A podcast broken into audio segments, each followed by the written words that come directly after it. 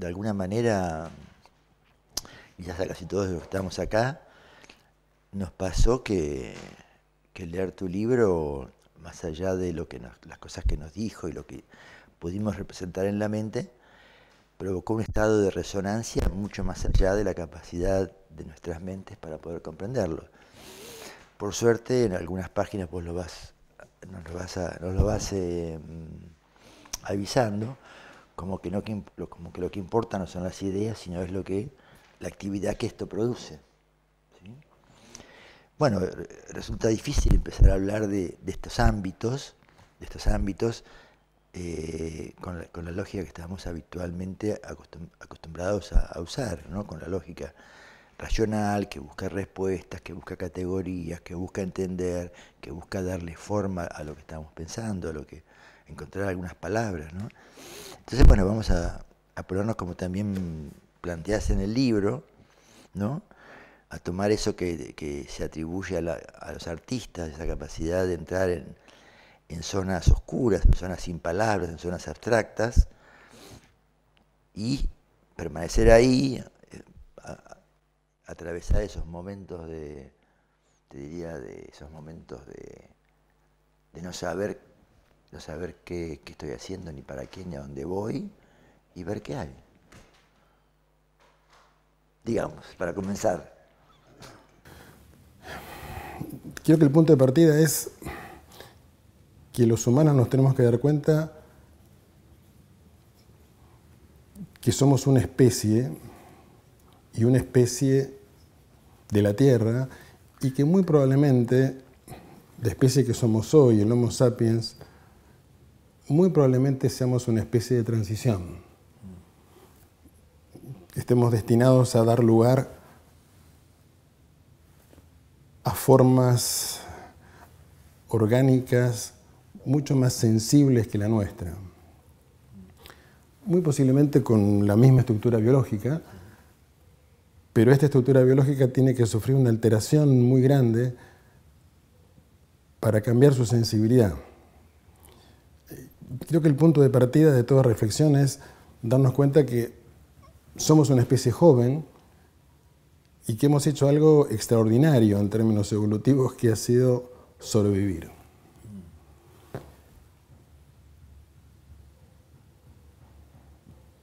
pero el impulso hacia la supervivencia ha sido tan, el imperativo de supervivencia ha sido tan fuerte que nos ha, llevado prácticamente toda la energía de la especie a luchar por la supervivencia y a desplegar un cierto tipo de inteligencia y sensibilidad que es la propia de un predador como somos nosotros biológicamente, que al luchar por la supervivencia ha desarrollado un tipo de inteligencia capaz de construir la realidad que la supervivencia necesita.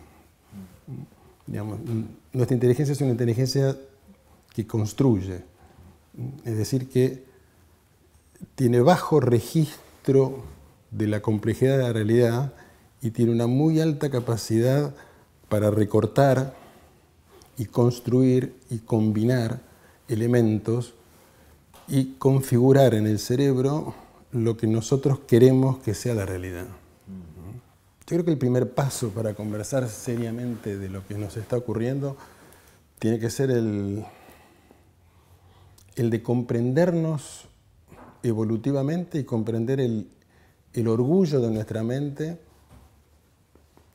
que ha logrado tecnológicamente prodigios.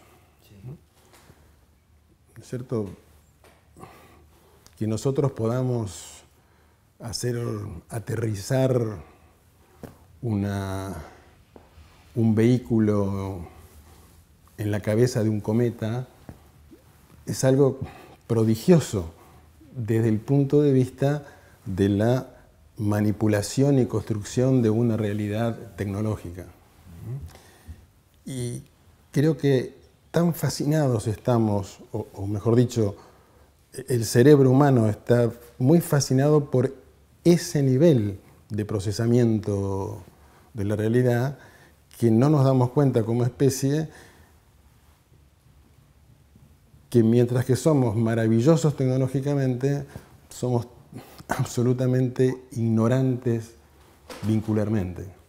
O sea, si uno piensa las transformaciones tecnológicas desde el principio de los tiempos, es algo asombroso lo que ha hecho el Homo sapiens. Si uno piensa en las transformaciones psicológicas y vinculares, bueno, prácticamente no ha habido transformación. Sí, produce mucho miedo entrar en esa zona de incerteza que es la mente, ¿no? Mucho miedo. Y tomar la incerteza, la incerteza básica de la mente para comprenderse a sí misma, ¿no? Y confiar en que, bueno, que, lo que puede llegar es lo, lo, que estoy necesitando en cada momento y no lo, lo que yo manipulo para que sea lo que quiero, ¿no? Eh, yo creo que no, hemos tenido energía suficiente para dedicarnos a investigar los niveles de realidad que no se pueden controlar. La mente tecnológica en nosotros convierte en problema lo que en realidad es la posibilidad que tenemos ahora que hemos sobrevivido como especie de calmar nuestras excitaciones más básicas que nos impulsaron a controlar el planeta entero y a controlarnos entre nosotros mismos y darnos cuenta de esta, la presencia de esta inteligencia controladora en nosotros y dejar que el darse cuenta de cómo somos realmente genere otra realidad. Porque lo primero que hacemos nosotros apenas abordamos cualquier cosa es, ah, bueno, esto, claro, esto no es como debiera ser. No, me doy cuenta que esto tiene una falla. En consecuencia, enseguida el, cerebro dice, bueno, entonces, ¿cómo debiera ser? ¿Cómo tendríamos que resolver este problema? Lo difícil es detenerse, detenernos como humanos y empezar a sentir realmente, bueno, somos una maravilla tecnológica y somos muy ignorantes en el vínculo. Esto no es culpa de nadie, porque es lo que somos, no hay alguien a quien echarle la culpa. Es el proceso mismo de la evolución que fue en esta dirección. Ahora, llegados en el momento, en el punto en, el, en el que estamos,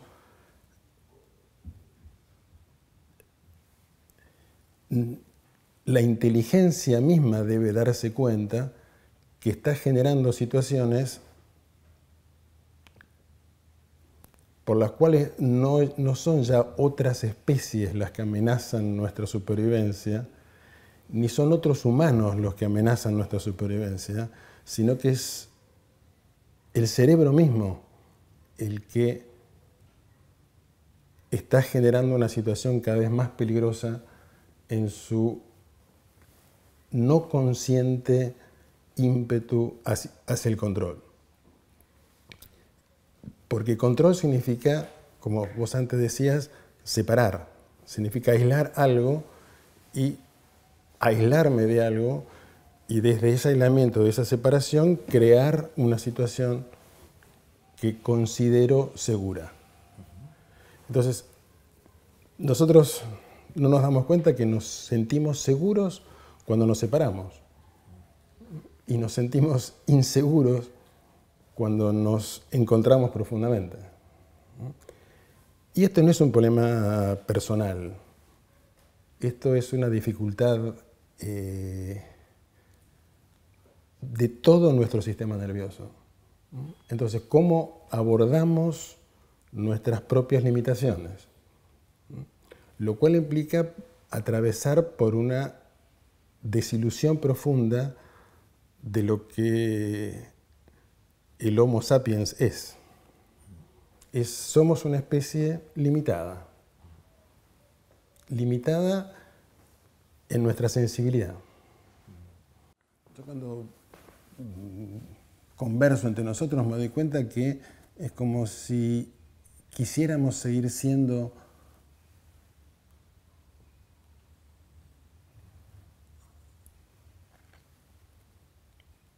o si nos negáramos a darnos cuenta de nuestro potencial profundo.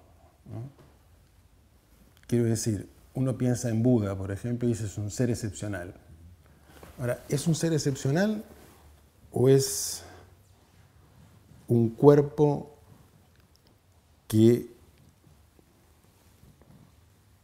se reconfiguró a sí mismo y eso permitió que floreciera una inteligencia muy diferente a la del Homo sapiens tradicional.